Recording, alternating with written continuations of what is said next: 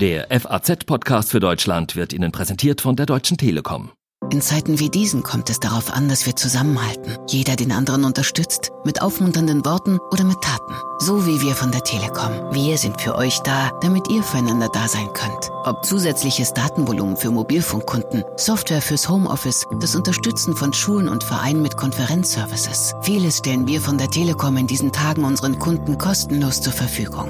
Denn es ist das Wir, das uns diese Krise überstehen lässt. Wir verbinden Deutschland.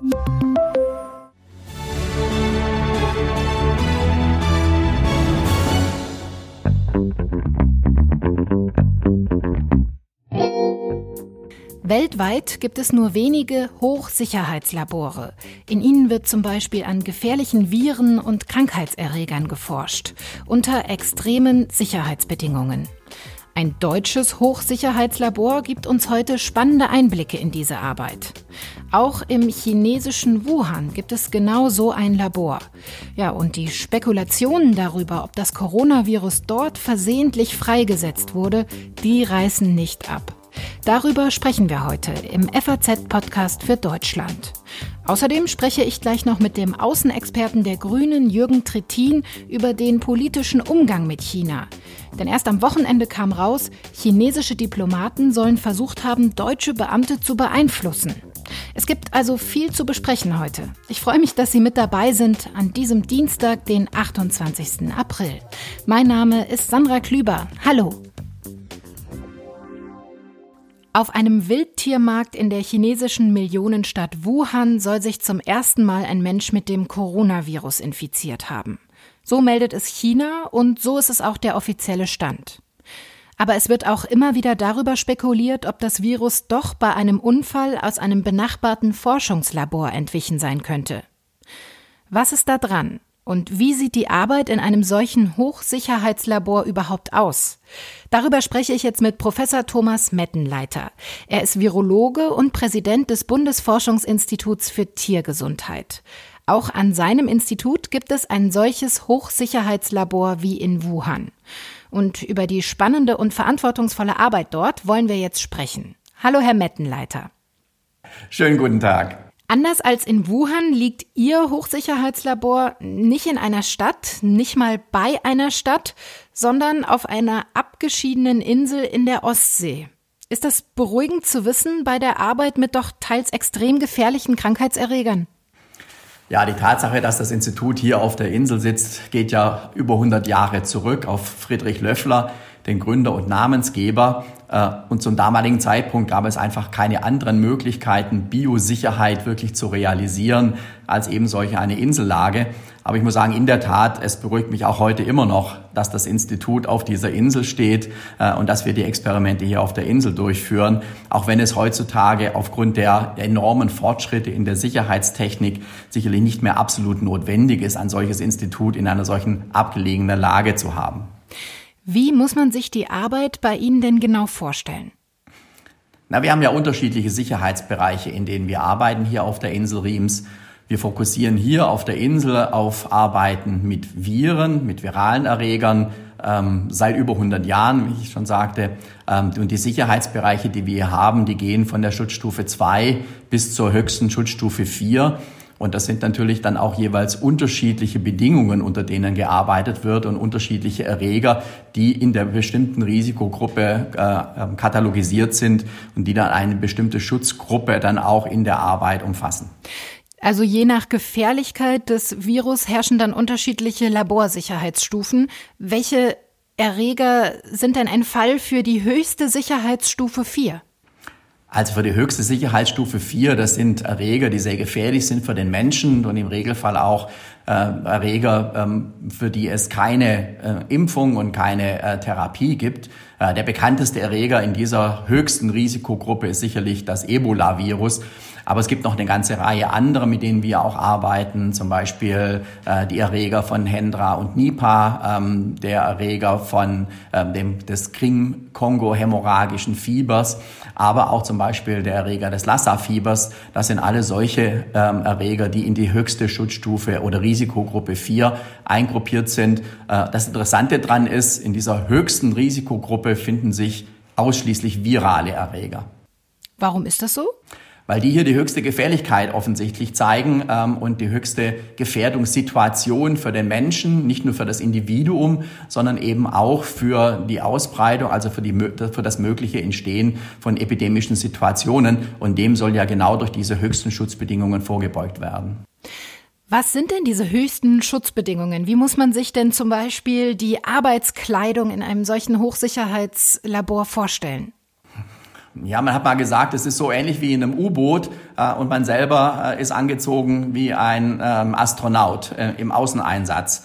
Ähm, das beschreibt das vielleicht so ganz gut. Ähm, mal im, Detail äh, ist es so, dass dieser gesamte Bereich, in dem wir dort arbeiten, ähm, permanent unter Unterdruck steht. Das sind unterschiedliche Druckstufen. man selber kann diesen Bereich nur betreten, eben in solchen Schutzanzügen, Ganzkörperschutzanzügen mit einer eigenständigen Luftversorgung. Äh, die sind dann auch entsprechend auf etwas aufgeblasen, sodass also dort ein Überdruck entsteht, sodass selbst wenn irgendwo mal, was hoffentlich nie passiert, äh, ein kleiner Riss oder ein Loch auftaucht, dass dann nur ähm, äh, äh, Luft von innen nach außen strömen kann. Das heißt, diese Anzüge sehen tatsächlich aus, wie man es aus Science-Fiction-Filmen kennt, diese gelben, ja. aufgeplusterten Schutzanzüge. Genau, die gibt es nicht, nicht nur in Gelb, die gibt es auch in anderen Farben. Es gibt auch zum Beispiel blaue. Wir haben aber in der Tat die gelben äh, mit grünen Handschuhen und genauso sieht das aus, wie wir das aus vielen Hollywood-Filmen ähm, zum Beispiel kennen äh, oder auch aus Fernseh Beiträgen, genau so wird dann da drin gearbeitet. All das dient natürlich in dem Kontext zum einen dem Schutz der Umwelt, deswegen diese hohen auch Sicherheitsmaßnahmen gegenüber außen. Und zum Zweiten, und, und das ist jetzt keine Priorisierung, sondern gleichberechtigt natürlich auch der Schutz, äh, dem Schutz der Beschäftigten, so dass also in dem äh, Bereich sowohl der Schutz nach außen als auch der Eigenschutz wirklich die höchste Priorität genießt.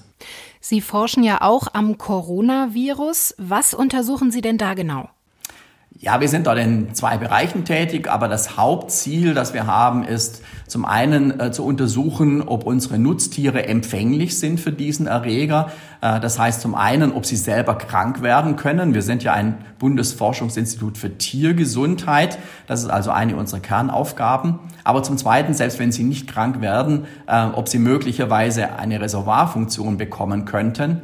Ähm, das Zweite, was wir uns äh, anschauen, ist Tiere, die möglicherweise als Modell für den Menschen, für diese Infektion und vielleicht auch für die Krankheit dienen. Das ist sehr wichtig, äh, zum Beispiel für die Testung von Impfstoffen oder Therapeutika. Ähm, dort ist ein, Tiermodell äh, sehr, sehr ähm, wird sehr arg gesucht, so dass wir also hier mit unserem Frettchenmodell jetzt glaube ich ganz gut eine soll man sagen, eine Situation haben, in der wir die Infektion beim Menschen nachstellen können.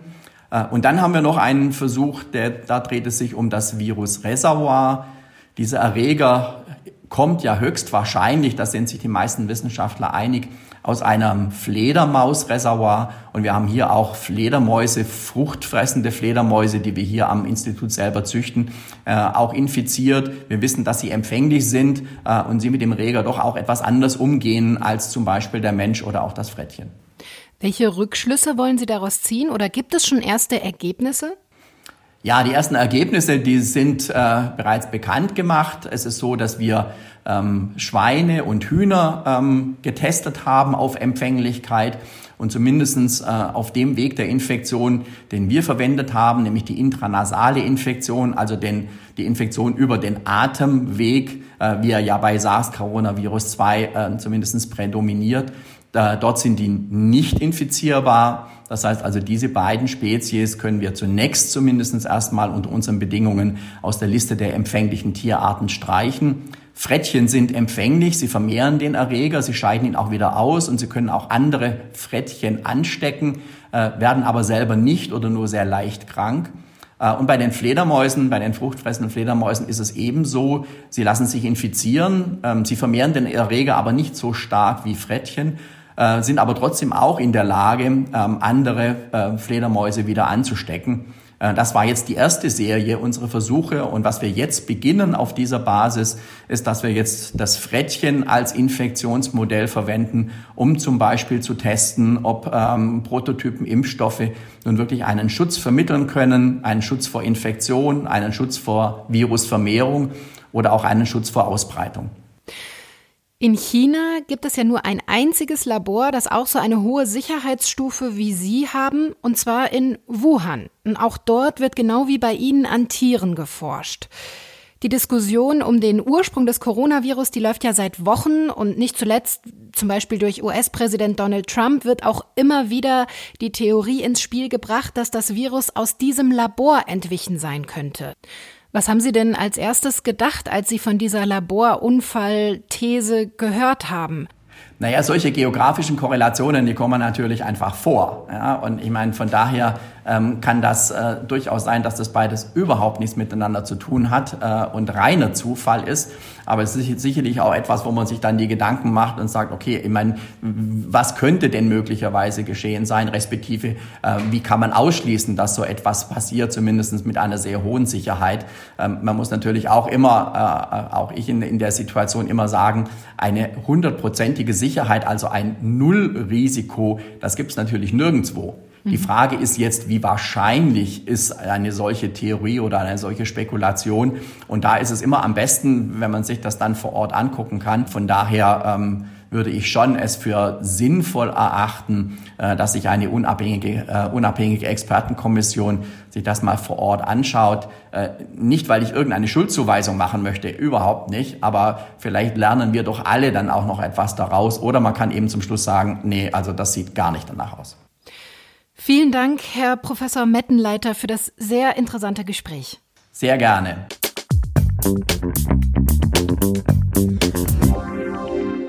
Lassen Sie uns jetzt zusammen nach China schauen, nach Wuhan, dort wo das Coronavirus ausgebrochen ist. Liegt der Ursprung wirklich auf einem Wildtiermarkt oder könnte das Virus aus dem benachbarten Hochsicherheitslabor entwichen sein? Meine Kollegin Friederike Böge ist China-Korrespondentin der FAZ und hat in Wuhan genau dazu recherchiert. Hallo, Frau Böge. Hallo, Frau Klüber. Wo erreiche ich Sie denn gerade? Ich bin gerade in Peking. Ähm, ich bin am Samstag aus Wuhan zurückgekommen und befinde mich jetzt in Quarantäne. Das bedeutet, dass ähm, jeder, der von Wuhan nach Peking kommt, äh, für drei Wochen seine Wohnung nicht verlassen darf. Das heißt, da müssen Sie jetzt noch ein bisschen zu Hause bleiben. Ich habe es gerade schon genau. gesagt, Sie waren am Wochenende in Wuhan und haben sich dort das Labor, soweit das geht, auch mal genauer angeschaut. Was haben Sie denn da genau erlebt? Also das Labor ist überraschend leicht zugänglich. Äh, man kann dort davor rumlaufen, man kann Fotos machen äh, und die Wachen vor dem Labor reagieren auch recht entspannt auf die Anwesenheit von Journalisten. Das sind wir hier aus Peking und anderen äh, Teilen des Landes nicht gewöhnt. Normalerweise wird man gefilmt und fotografiert, muss sich ausweisen. Und das war dort alles nicht der Fall. Äh, was ich aber interessant fand, war, dass äh, der Taxifahrer, der mich dorthin gefahren hat, sehr nervös war und bei dem Thema äh, gedacht hat, dass es ähm, also sowohl für ihn als auch für mich äh, gefährlich sein könnte. Das war aber nicht der Fall. Also ich kenne auch äh, eine Kollegin, ähm, die anders als ich keine blonden Haare hat, die konnte sogar äh, in das Labor, also in, auf das Gelände des Labors äh, gehen und sich dort im Hauptgebäude umschauen. Was weiß man denn genau über das Labor und die Arbeit dort? Also das Labor ähm, gehört zum Institute of Virology und ist das einzige Labor mit der Biosicherheitsstufe 4 in China. Wenn wir aktuell über das Labor sprechen, dann meinen wir meist, meistens ähm, die Abteilung für neue Infektionskrankheiten. Äh, die wird geleitet von der Virologin Xu Zhongli, die ähm, in China recht bekannt ist für ihre Forschung an Coronaviren in Fledermäusen. Mhm. Was sagt denn dieses, das Hochsicherheitslabor in Wuhan selbst oder auch die Forscherin, von der Sie gerade gesprochen haben, zu der These, dass das Coronavirus äh, aus dem Labor selbst stammen könnte?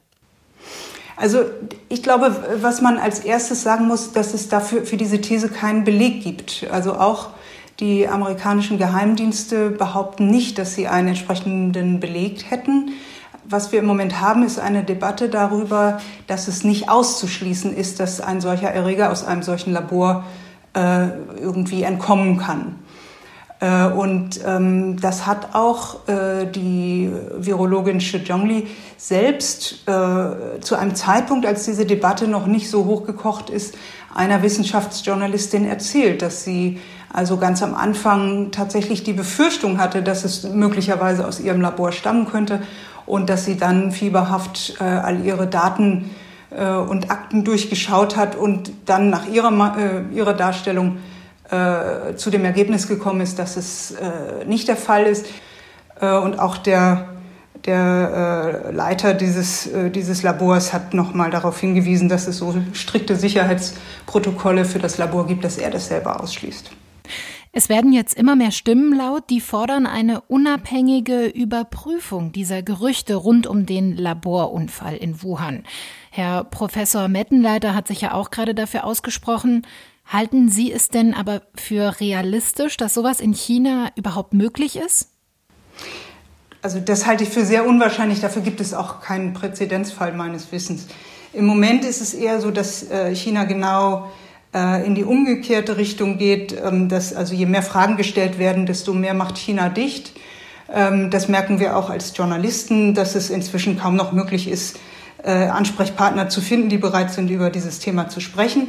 Und die chinesische Propaganda ähm, äh, stellt diese ganzen, also diese Forderungen nach einer unabhängigen Untersuchung in einen politischen Kontext und behauptet, äh, wie so oft, äh, dass die Kritiker ähm, einzig und allein das Ziel hätten, China zu schwächen. Gerade Amerika äh, hat sich ja sehr für eine unabhängige Untersuchung ausgesprochen und auch diese Gerüchte rund um den Laborunfall immer wieder gestreut, auch Donald Trump.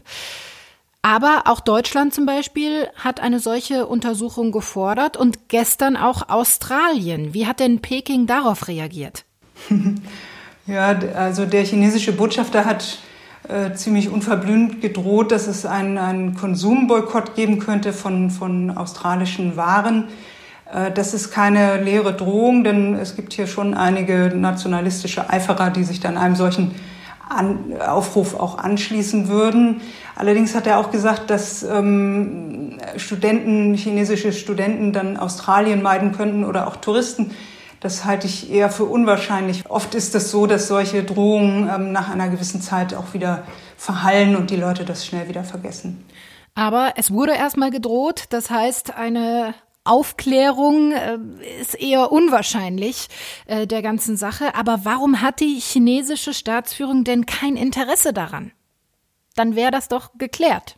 Also erstens ist es, glaube ich, tatsächlich so, dass man befürchtet, dass äh, durch eine solche Untersuchung die ganze Debatte noch länger äh, aufrechterhalten wird und, und auch politisiert wird natürlich von interessierter Seite, ähm, während China ja eigentlich ein ganz anderes Bild präsentieren will, dass man eben erfolgreich hier das Virus bekämpft hat und der ganzen Welt jetzt mit Masken und Gerätschaft äh, hilft, äh, das Virus auch anderswo zu bekämpfen. Abgesehen davon äh, ist China ein derart intransparentes Land, dass man sich kaum vorstellen könnte, dass sie ähm, Ausländern erlauben, äh, ein, sein einziges Hochsicherheitslabor äh, zu besuchen.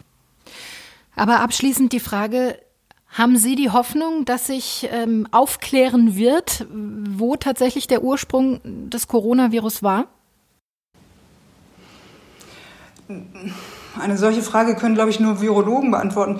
Also ähm, was eher meine Befürchtung ist, dass ähm, wir im Moment mit dieser ganzen Debatte über, äh, was der Ursprung ist und äh, mit äh, Schuldzuweisungen hier eine Nationalismus oder einen Nationalismus lostreten, der uns eventuell in eine Richtung bringt, die ja, die uns auch nicht weiterbringt.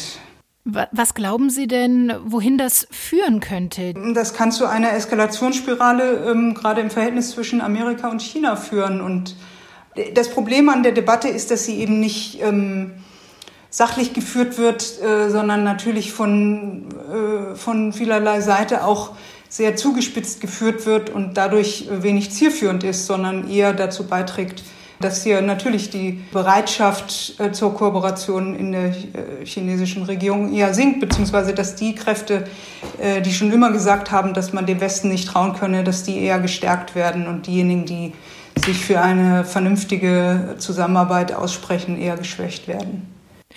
Vielen Dank, Friederike Böge nach Peking. Bitte, bitte. meistert China die Corona-Krise? Ja, auf diese Frage soll es im Ausland offenbar nur eine Antwort geben, nämlich sehr gut. Am Wochenende ist bekannt geworden, dass chinesische Diplomaten versucht haben sollen, zu beeinflussen, wie Chinas Umgang mit der Corona-Krise in Deutschland dargestellt wird. Das hat das Innenministerium auf eine Anfrage der Grünen bestätigt. Ja, wie soll eine Regierung damit umgehen? Das bespreche ich jetzt mit dem Außenexperten der Grünen, Jürgen Trittin. Hallo, Herr Trittin. Tag auch. Was finden Sie denn überraschender? Den Versuch Chinas Einfluss zu nehmen oder die Reaktion Deutschlands darauf? Ach, sehen Sie, die Bundesrepublik hat äh, diesen Einmischungsversuch, wie es sich gehört, zurückgewiesen. Äh, man darf sich darüber gar nicht wundern. Äh, das gehört zum Standard. Repertoire von äh, Diplomatie, man nennt es Public Diplomacy, also auf Deutsch gut Wetter machen für die eigene Regierung. Und äh, insofern ist das nichts Ungewöhnliches, passiert jeden Tag. Und mit Verlaub, äh, wenn ich sehe, äh, mit welcher Robustheit sanktionsunterlegt, ja geradezu erpresserisch beispielsweise die USA uns gegenüber bei Nord Stream und anderen Dingen ihre Position versuchen klarzumachen, da sind die Chinesen doch sehr laienhaft und unprofessionell. Hätten Sie sich denn von der Bundesregierung ein entschiedeneres Handeln auf diese versuchte Einflussnahme Chinas gewünscht? Also, dass man zum Beispiel das sofort öffentlich gemacht hätte? Ach, ich sag mal, das gehört zum alltäglichen Geschäft, dass Staaten versuchen, auf einen Einfluss zu nehmen. Das weist man zurück mit der gebotenen Souveränität. Äh, zur Diplomatie gehört auch ein kühler Kopf. Äh, und äh, das ist, glaube ich, etwas, was gerade in diesen aufgeregten Zeiten eine gute Eigenschaft ist. Sie selbst waren das letzte Mal im November auf einer Dienstreise in China. Sehen Sie denn eine Entwicklung, dass sich äh, diese abschottende und intransparente Haltung der chinesischen Staatsführung in letzter Zeit vielleicht noch mal verschärft hat? Der Befund ist ein gemischter. Es gibt keine einfache Botschaft in diesem Zusammenhang. China hat in einer sehr schwierigen Situation relativ frühzeitig festgestellt, da ist eine neue Erkrankung. Sie haben sehr, sehr zügig das Genom, nachdem Sie es entschlüsselt haben, öffentlich der Wissenschaft zur Verfügung gestellt. Das ist einer der Grundlagen, auf denen auch bei uns Testcats entwickelt worden sind. Sie haben aber gleichzeitig ähm, in bestimmten anderen Bereichen Fristen auch nach meiner Einschätzung unnötig verstreichen lassen. Schließlich gibt es äh, dann den Versuch, diese Pandemie für die Ausweitung des geostrategischen Einflusses auszuweiten, weil Europa sich mit Hilfe untereinander so stoffelig angestellt hat. Also zum Beispiel Schutzausrüstung in Deutschland blockiert war, wo sie in Italien brennend äh, benötigt wurde, äh, konnte China sich mit im Grunde genommen eher symbolischen Aktionen als Helfer profilieren. Und mittlerweile gilt die Art und Weise, wie China in Wuhan und Hubei äh, durch eine Total-Lockdown äh, die Virusausbreitung gestoppt hat, äh, vielen in der Welt als ein Stück Vorbild dagegen spricht, dass es auch in China immer wieder Aufflackern dieser Pandemie gibt. Auch China ist vor der Gefahr einer zweiten Welle nicht gesichert. Anders gesagt, während nach innen die Pandemie viele Menschen in ihrem Glauben an äh, die Allmächtigkeit der KP auch erschüttert hat und den Führungsanspruch von Xi Jinping von den Augen vieler Chinesinnen und Chinesen in Frage gestellt hat, ist die Art und Weise, wie China sich jetzt im Ausland präsentiert. Und das hat dann auch Rückwirkungen auf die Legitimation nach innen. Aber sehen Sie da auch eine Gefahr, dass je mehr jetzt auch international zum Beispiel Stimmen laut werden, dass es eine unabhängige, objektive Untersuchung dieser Laborunfalltheorie geben soll? Sehen Sie da eine Gefahr, dass sich dadurch auch die Staatsführung immer mehr abschotten könnte immer mehr äh, auch Informationen vielleicht zurückhalten könnte? Ich glaube, dass China äh, ein Eigeninteresse daran hat, sich nicht abzuschotten. China ist äh, als erstes Land durch diese Pandemie durchgegangen. Sie können schrittweise ihre Wirtschaft wieder hochfahren. Das hat aber für die chinesische Wirtschaft eine katastrophale Phase ergeben. Wenn Sie aus dieser Krise, und die gefährdet die Herrschaft der KP unmittelbar, weil die beruht eben darauf, dass Wohlstand für alle äh, realisiert wird. Wenn Sie da rauskommen wollen, werden Sie am Ende des Tages ähm, äh, auf Märkte gehen müssen, äh, die wieder intakt sind. Das geht nur mit äh, internationaler Kooperation, mit der Öffnung von Verkehrswegen und ähnlichen Dingen. Und insofern ist die Versuchung für ein autoritäres Regime wie das chinesische auf Kritik erstmal mit störrischer äh, Verschlossenheit zu reagieren groß. Ökonomisch kann China sich einen Kurs der Isolation überhaupt nicht leisten. Kann man China denn politisch gesehen als Partner eigentlich vertrauen? Ich würde äh, es immer bei der Beschreibung belassen, die die Europäische Union in ihrer äh, China-Strategie schon vor Corona äh, äh formuliert hat. Äh, China ist auf der einen Seite ein ökonomischer Partner, aber auch ein systemischer Rivale. Und in dieser Dualität bewegen wir uns. Und ich glaube, eine vernünftige Realpolitik nimmt beide Seiten zur Kenntnis, nämlich der Umstand, äh, dass China versucht, auch solche Krisen wie die Corona-Krise zu nutzen, um sein Gesellschaftsmodell zu globalisieren, mhm. während auf der anderen Seite beide Seiten, die Europäer, übrigens auch die USA und China, ökonomisch auf eine funktionierende Weltwirtschaft angewiesen sind. Vielen Dank, Herr Trittin, für Ihre Einschätzungen. Danke Ihnen. Und jetzt alles, was heute sonst noch wichtig ist. Alle Schülerinnen und Schüler in Deutschland sollen bis zu den Sommerferien zumindest tageweise wieder die Schule besuchen können. Das geht aus einem Papier der Kultusministerkonferenz hervor. Darüber sollen Bund und Länder am Donnerstag beraten. Die Kultusminister fordern in ihrem Papier unter anderem von jeder Schule einen Hygieneplan, Schüler sollen in kleine Lerngruppen aufgeteilt und der Schulbeginn sowie Pausen gestaffelt werden. In Österreich dürfen bald wieder Restaurants und Hotels öffnen. Das hat Gesundheitsminister Rudolf Anschober heute angekündigt. Die Lockerungen gelten für Restaurants ab Mitte Mai, für Hotels ab Ende des Monats. Ein Mindestabstand zwischen den Gästen muss jedoch gewahrt bleiben und das Personal muss Schutzmasken tragen.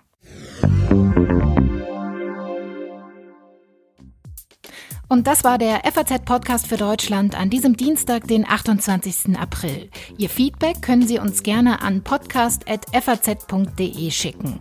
Ja, und ich freue mich, wenn Sie auch morgen wieder mit dabei sind, denn dann sieht die Welt vielleicht schon wieder anders aus.